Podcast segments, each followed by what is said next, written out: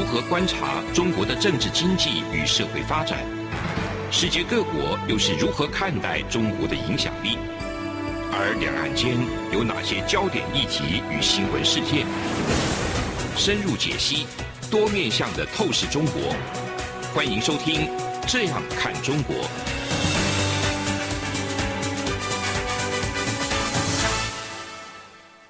各位听众您好，我是主持人蔡明芳。您现在收听的是中央广播电台的《这样看中国》节目，蔡明芳时间。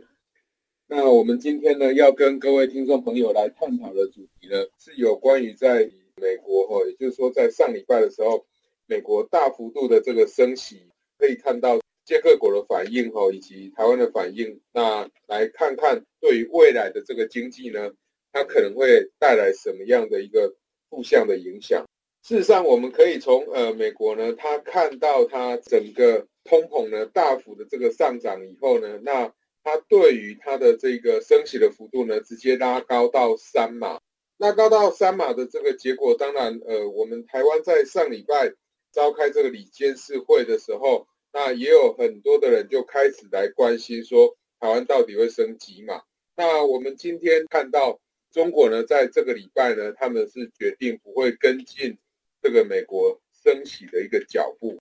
那我们可以看到，就是说当面临世界各国都在开始升息的时候，那如果有些国家它升息的幅度不够大的话，或者是跟美国、英国这些主要的国家他们升息的这个差距拉开的话，可能会带来什么样影响？哦，那英国在这个月的十六号，哈，它事实上才决定升息一码，哈，是它七个月以来第四次的升息。这个瑞士、匈牙利也都在十六号的时候也都宣布升息两码，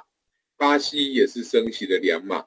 哦，那澳洲的央行则是在更早之前哦就升息的两码，加拿大的这个央行也是哦，所以我们可以看到，就是说，当这些主要的国家或者是说新兴的国家，他们开始为了物价的上涨，然后开始来做出这个升息的决策以后，那。中国的这个升息，他们不跟进，那台湾则是升息半码，那可能会带来影响是什么？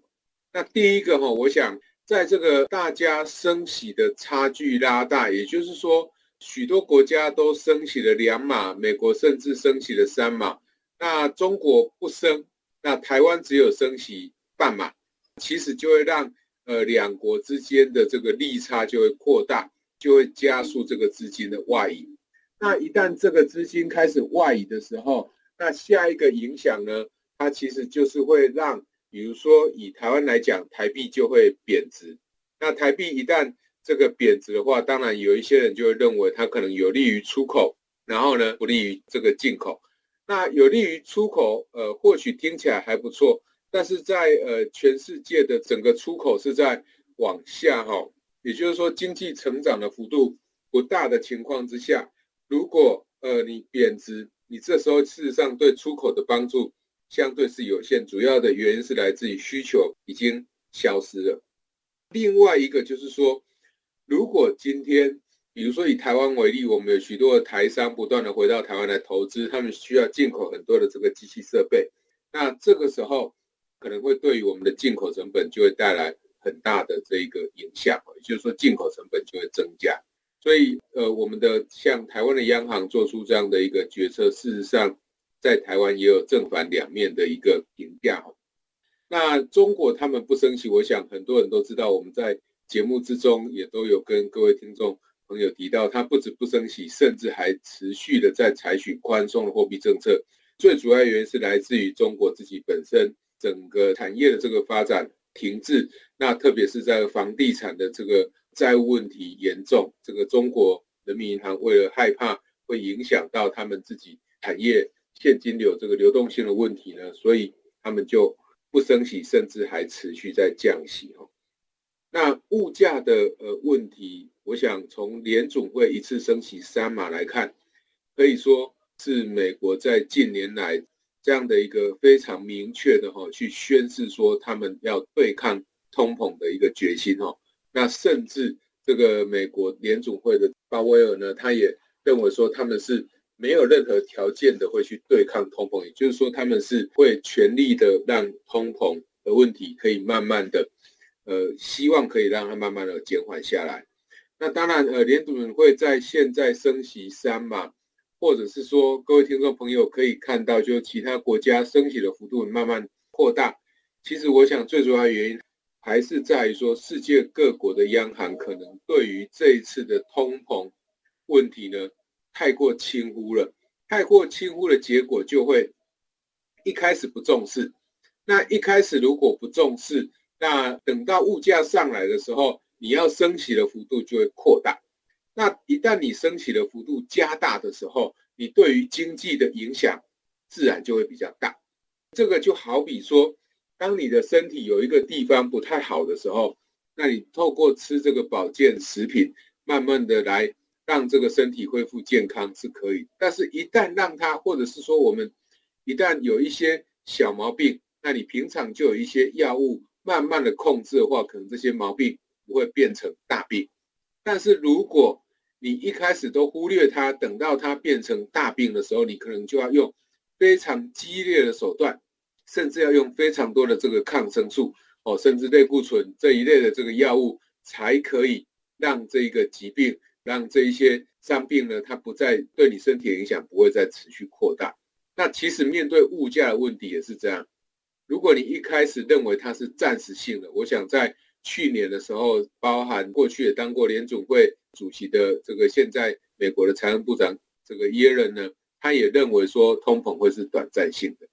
那这样的一个误判，也就导致了今日美国必须要用大幅度的这个动作呢来压抑。这个物价的一个上涨，那有没有办法压抑住还不知道，但是可以确定的是，从它升起的幅度来看，那是过大的。啊，就是说这个通货膨胀的影响对于整个经济的影响，那个负向的效果是开始已经逐步在显现的，所以才会使得这些主要国家的中央银行呢，他们纷纷要采取升息的一个决策。那如果你回来看看台湾。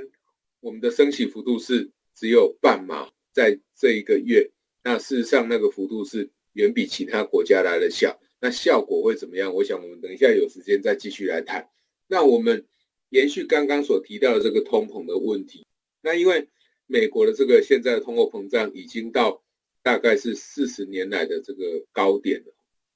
所以呃采取了三码的一个措施，除了采取这样的措施以外。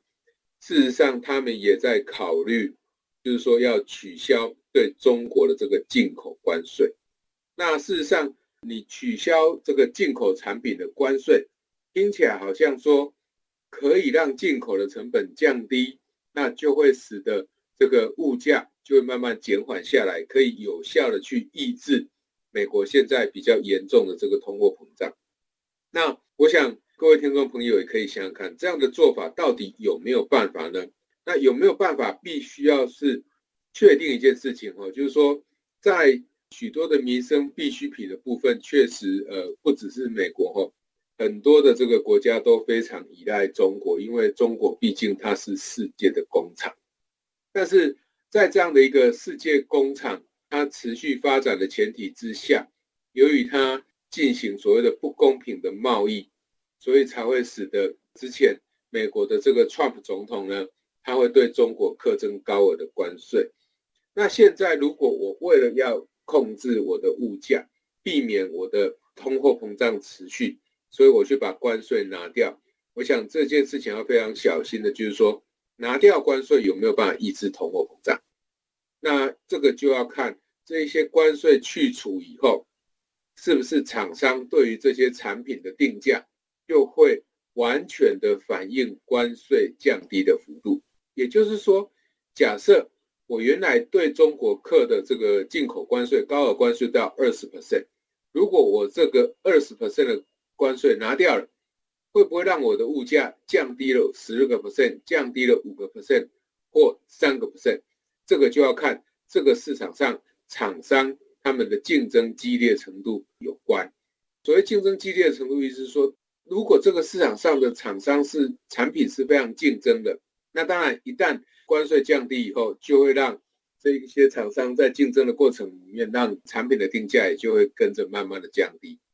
可是如果这些进口的产品都掌握在少数的几家厂商，那即便这个美国政府他们基于要压低物价的考量，然后来去除对于中国课征这个高额关税的时候，那有可能这个关税的减幅，它事实上是不会完全十足的反映在物价的降低的。那在这样的一个情况之下，就会使得美国政府他们透过降低对中国的关税，然后要达到呃物价相对比较平稳的一个期待，就会落空。那其实我想。比较重要的是，如果你今天是我们在经济学里面常常会谈到哈，如果你今天的扭曲 distortion，就是说这个市场上会发生失联原因，是因为中国不公平的贸易，那你应该要持续对它课征高额关税。至于物价的问题，你可以透过补贴消费者的支出，降低其他这一些产品的这个成本，或者是补贴。这一些厂商的这个生产成本，比如说能源成本的提高，来慢慢的去压低物价上涨的一个压力，这也是另外一个做法。哦，那你直接透过去除对中国的这一个进口关税，一来会让人家觉得说你是不是这个不公平的贸易问题解决了？我想当然是没有。第二个就是说，那你一旦去除了这一个高额关税以后，是不是物价回稳以后，那你又会？让这一个关税再继续克征回来，好，那如果是这样子的话，或许在这两三个月以后，如果物价有机会慢慢回稳的话，那关税还是会发生。进口高额的个这个关税呢，美国还是会持续对中国克征的话，那这样子比较可以强化美国对于中国课征这个高额关税的一个正当性。这个是我想我们在后续哈，对于美国对中国的这个关税。哦，以及贸易的相关的政策，我们还需要在后续进行观察的。节目进行到这边，我们先休息一下。这里是中央广播电台《这样看中国》节目，节目稍后回来。从两岸、国际、历史文化与财经等角度透视中国的《这样看中国》节目，每周一到周五晚间九点三十分到十点，在中央广播电台播出。如果您对这样看中国节目有任何收听想法或意见，欢迎寄信到台北市北安路五十五号，也可以透过电子邮件的方式。节目有两个信箱：二零二零 at rti 点 org 点 tw，或是二零二零零二零三 news at gmail dot com。再次谢谢听众朋友们的收听与支持，请持续锁定每周一到周五晚间九点三十分到十点播出的《这样看中国》节目。各位听众您好，我是主持人蔡明芳，你现在收听的是中央广播电台的《这样看中国》节目，蔡明芳时间。那我们刚刚在节目之中有跟各位听众朋友提到。就是说，美国他们接下来在考虑，就是说，为了要压低这个通膨，避免这个物价持续的上涨，然后对于整体人民的一个生活的一个影响，负向的影响，他们已经在考虑说要取消对中国课征的这个高额关税。但是，在美国开始讨论这件事情的时候，事实上，美国在最近哈。准备要通过所谓的持续要推进这个两党的这个创新法案，那这个创新的法案当然是主要是要针对外交啊、经济啊、人权这些方面呢，然后来对于中国采行这个管制。那中国面对美国这样的一个法案呢，它事实上也就马上发了所谓的四万字的长文来炮轰。这个两党的创新法案会去影响到中国的一个经济。那事实上，我们在看这个问题的时候，中国面对有其他国家要去开始，就是说对中国采取一些惩罚性的这个措施的时候，当然中国一定会有所反击。但是我们必须要了解到，就是说美国他这样去做，到底有没有这样的一个事实？哈，那我想首先我们可以先就经济的方面，那经济的方面，美国现在推出这样的一个法案，我想这个本来就应该要推出了哈。这个法案一推出的时候，事实上它就会对于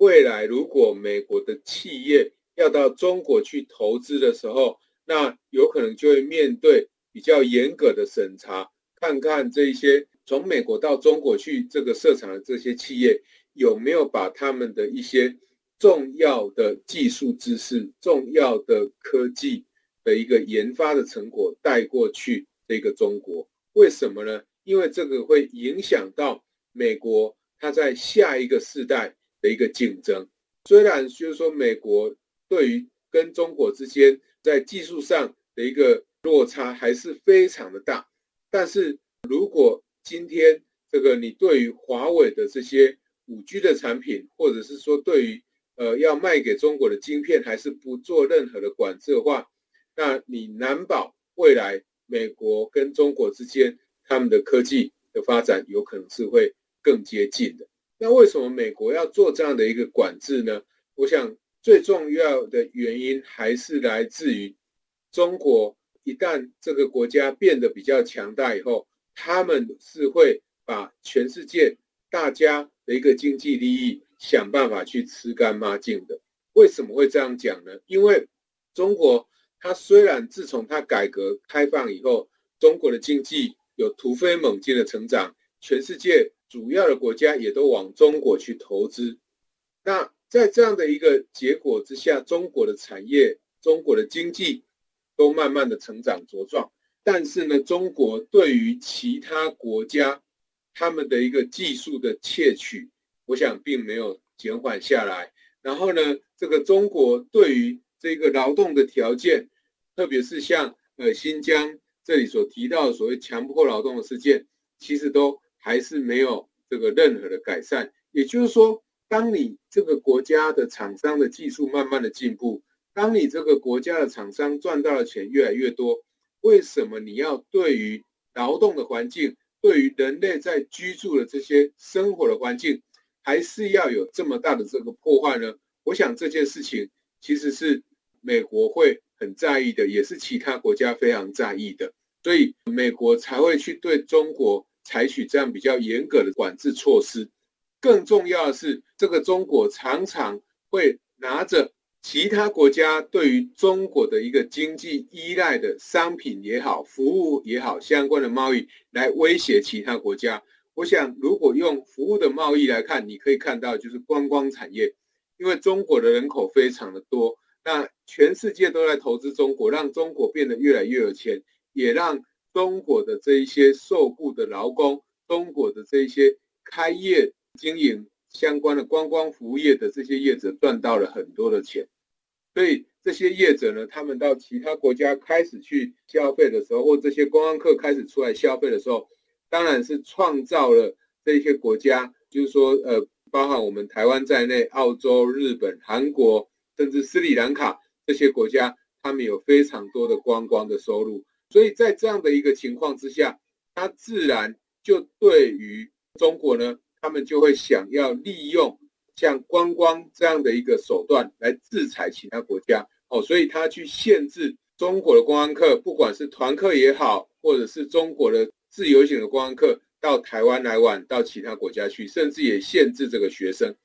所以，当中国经济持续的这个茁壮的时候，事实上，中国对于其他国家的经济胁迫只有越来越多。没有越来越少，我想这个也是为什么以美国为首的这一些主要的国家呢，他们会非常担心中国持续去威胁他们非常重要的原因哈。那包含我想立陶宛的这个莱姆酒、澳洲的红酒，其实都有受到中国在这个经济上的一个胁迫。我想在年初的时候，我们在节目之中才跟呃各位听众朋友分享。就是说，欧盟对于中国这个经济胁迫，我想他们是在 WTO 要提出这个控诉的，那也受到非常多国家的一个支持。那另外一个就是也是在去年那时候，世界各国包含欧盟在内，我想欧盟过去对中国是非常友善的，但是新疆人权的这个议题、强迫劳动的议题，那使得欧盟这些国家他们对于中国的态度都开始出现了改变。那也因为如此，所以中国呢也就开始对于许多的国家采取所谓的“战狼外交”，让中国整体的这个呃，他们真正内心对于全世界的这个经济跟大家经贸往来哦，内心的想法也慢慢展现出来，就是他们的这个所赚得的利益，可能是很难跟呃全世界来分享的。也就是说，呃，你也可以看到。台湾跟中国在过去事实上在谈 ECFA 的时候是有签订这个，一旦有贸易的争端问题的时候，我们要怎么样去解决？但是你可以看到，台湾在这一两年来遇到不管是凤梨这类的农产品，或者是石斑鱼这类的这个鱼产品，这些农渔产品，那一旦有验出所谓的禁药也好，或者是说有虫害也好，事实上都直接被中国用禁止。出口的方式，然后不再让台湾的这些相关的产品出口，那对台湾的农民、渔民也好，带来非常大的这个冲击。这个是中国在过去一两年来，我想它持续在做的。所以中国它在炮轰美国的这个两党创新法案会阻碍中国经济。我想阻碍中国经济最多的应该就是中国本身。为什么呢？因为中国它对西方国家也好，对民主国家也好，这样的一个不公平的贸易方式，或者是说所采取的这个战狼外交的这个方式，都使得世界各国对于到中国去投资步伐都慢慢减缓下来，金额也逐渐的缩小。虽然我想很多人会认为说，哎，不会啊，在这个香港还是有蛮多的资金在那边移动。呃，没有受到所谓反送中的影响，但是我们必须要确认的是，这一些品牌厂商或台湾的许多厂商，他们确实都回到台湾来投资新的这些产业，他们也跑到呃越南、跑到印度去投资原来在中国已有投资的这些产业，那这些东西都是在替代中国未来的一个投资，所以你说对中国投资有没有影响？当然会有影响。那你如果从香港来看整个这个资金的移动，我想这个是太过天真哦，因为目前中国当然还是给予香港非常自由的这一个所谓的金融环境，但是这个金融环境的自由是没有任何法律保障的，我们必须要非常务实的这样讲。为什么？因为只要中国不让你的资金随意的汇出，那他就可以马上对你进行管制。你说于法何在？对中国来讲，它就是法。哦，所以在这样的一个情况之下，事实上有一些金融业，它可能会误以为说，哎，中国的这个资金没有撤出啊。从数字上来看，中国还是维持的跟过去都跟对香港这里的一个金融地位没有什么改变啊。可是如果没有改变的话，为什么香港人为什么要离开香港呢？为什么这个香港人他们要站出来为自己争这个自由的权利吗？这说不通嘛，所以一定是中国对于香港有非常大的一个改变，才会逼死的这个香港人会做出反制的动作。虽然个别民众的这个力量不低整个中国的这个共产党他们的一个军方的力量，但是你要说香港有没有改变，我想在过去时代革命的这一部纪录片，其实就跟各位呃谈的。非常的详细的，所以你如果只是看资金没有外逃，就来认为说香港的地位没有任何改变，这个确实是非常天真。特别是在国安法通过，香港的这个国安法通过以后，你有可能会使得，呃，你原来对于中国可能会有相对比较不友善的这一些人，他在香港转机的时候就有可能会被回送到中国去。那你说这样子，香港有没有很大的改变呢？当然有很大的改变。所以，我们如果只有纯纯粹单就数字上的变化，或许我也同意，可能数字没有太大的改变。但是，如果你从这个厂商的投资也好，或者是说这个香港的这一些入境的这些旅客的一个变化也好，我想应该都可以看到，香港已经有非常大的改变了哈。所以我想这个是中国在近期他自己面对美国所谓跨党派的这个呃两党创新法案在通过的时候，那他下了这个四万字的长文哦，开始来，当然这个当然主要的目的是要去反制这个美国，告诉说美国有很多的东西是不太 OK 的，其中还有一个很重要的是。谈到美国的这个金融霸权，哦，那我想我们在节目之中也有提过，美国的金融霸权，它其实背后支持它最重要的力量，我想也是来自于全世界的那些顶尖的高手，不管你是运动员，不管你是金融业，不管你是这个教育，哦，我想美国在各个产业的发展，因为它可以吸引到许多非常聪明的人。哦，非常厉害的人到美国去，所以自然也就让美国越来越强。那为什么美国它可以吸引到那么厉害的人去？当然就是它长久以来所建立的相关的制度法规，适合这些全世界顶尖的选手去生存的，所以它大家才会聚到那个地方去。即便这个今天假设，虽然我们台湾在这几年经济也发展的相当的不错，但是台湾有没有这个能力可以把全世界都最厉害的人？都吸引到台湾来，可能只有少部分在某一个特定的领域或许可以，但是你说要像美国这样全面性的，我想这个是非常难。即便是过去发展的非常好的德国，哦，要追上美国，我想这也是相当不容易的哈。这也是美国为什么可以维持今天霸权的地位，或者是说会担心它的科技哦，有可能也会被中国的企业偷走，很重要因素就是来自于美国。它长期累积下来的这些高科技的技术，维持它很多霸权非常重要的一个原因哈。那以上就是今天中央广播电台这样看中国。今天节目探讨主要是有关于美国升息跟其他我们这些亚洲国家升息差距拉大以后，那对于这个经济的影响，以及美国推出这个所谓两党创新法案。那中国所做的一个反应的一些相关的分析哦，我是主持人蔡明芳，谢谢你的收听，再见。从两岸、国际、历史文化与财经等角度透视中国的《这样看中国》节目，每周一到周五晚间九点三十分到十点在中央广播电台播出。如果您对《这样看中国》节目有任何收听想法或意见，欢迎寄信到台北市北安路五十五号，也可以透过电子邮件的方式。节目有两个信箱：二零二零 at rti 点 org 点 tw，或是二零二零零二零三 news at gmail.com。再次谢谢听众朋友们的收听与支持，请持续锁定。每周一到周五晚间九点三十分到十点播出的《这样看中国》节目。